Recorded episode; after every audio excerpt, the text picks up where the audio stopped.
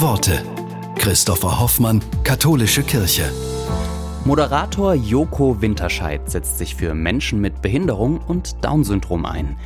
Joko findet, dass unsere Gesellschaft diese Menschen nicht ausgrenzen darf, sondern sie ins Zentrum rücken sollte.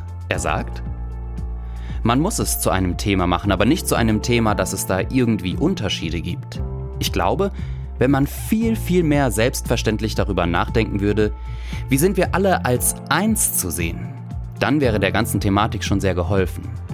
Wenn man dann irgendwo unterwegs ist und man sieht, dass man nicht barrierefrei reinkommt, man denkt sich so, wieso ist das nicht möglich? Wieso ist alleine das so schwer? Da sehen wir, dass wir da als Gesellschaft noch einen langen Weg vor uns haben.